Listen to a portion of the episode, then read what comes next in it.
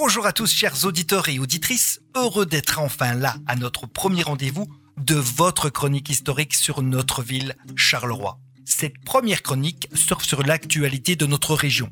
En effet, le 7 septembre aura lieu l'inauguration du remaniement de la ville haute, avec une grande fête populaire au programme, avec notamment un spectacle son et lumière sur l'hôtel de ville. Cela risque d'être très très sympa pour fêter le renouveau de la ville haute. Ville haute, hôtel de ville, place Charles II, Charles II. C'est qui Un ancêtre de Charles III d'Angleterre? Non, non. Sorry, King Charles, si tu nous écoutes. Notre Charles II qui a donné son nom à notre ville était un... Tata, espagnol. Oui, Charleroi est né d'un projet de défense espagnol. Olé. Et c'est l'objet de notre chronique du jour. Plongeons dans l'histoire et arrêtons-nous en 1650. Charnois est un modeste village sur la rive gauche de la Sambre. Une cinquantaine d'habitants tout au plus, cloutiers, agriculteurs, houilleurs, ou une combinaison de ces métiers selon les saisons. Quelques habitations et une modeste église, déjà Saint-Christophe. Alors, il s'agit d'une période très instable, surtout dans nos régions, avec des guerres et de nombreux changements de pouvoir. En 1666, retenons cette date facile, 1666, Charnois tombe sous l'autorité espagnole. À l'époque, notre région est située sur un territoire appelé Pays-Bas espagnol qui regroupe la Belgique, les Pays-Bas actuels, le Luxembourg et une partie du nord de la France. Afin de se protéger des Français et les empêcher de monter vers Bruxelles, capitale des Pays-Bas, le pouvoir espagnol décide de faire du village de Charnois une forteresse. Cette forteresse portera le nom du roi d'Espagne de l'époque, Charleroi pour Charles II d'Espagne. Le site est parfait pour le projet. Derrière le village se trouve un éperon rocheux de 60 mètres et de chaque côté se trouve un ruisseau l'eau de l'Insart et le Spignat. La première pierre de la forteresse est posée le 3 septembre 1666.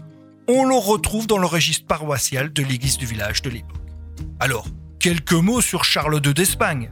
C'est un descendant de l'immense Charles Quint, empereur du Saint-Empire germanique. Il fait partie de la famille des Habsbourg. Sur papier, Charles II, c'est un king. Il était roi d'Espagne, des Indes, de Naples, de Sardaigne, de Sicile, de Milan et des Pays-Bas espagnols. Pas mal comme CV, ça en jette. Ça, c'est le bon côté. Proclamé roi à 4 ans, Charles II a toujours été sous l'emprise, la tutelle de sa mère, son demi-frère, sa femme, ses ministres. Il ne sait d'ailleurs pas écrire.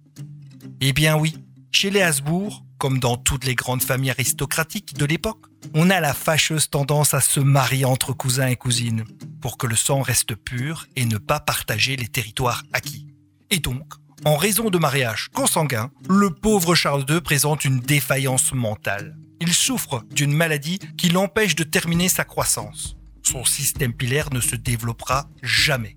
Il souffre également de violentes crises d'épilepsie, qui le feront être surnommé à l'époque El Hechizado, excusez-moi ami espagnol, ce qui signifie l'ensorcelé.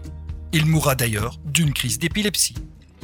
Charles II l'ensorcelé était stérile il n'a pas eu de successeur à sa mort. Cela va provoquer de terribles guerres de succession espagnoles. Et Charleroi ne restera pas longtemps dans les mains espagnoles. Et nous découvrirons dans un prochain épisode de votre chronique historique qui a dessiné et bâti ce qui allait devenir la forteresse Charleroi.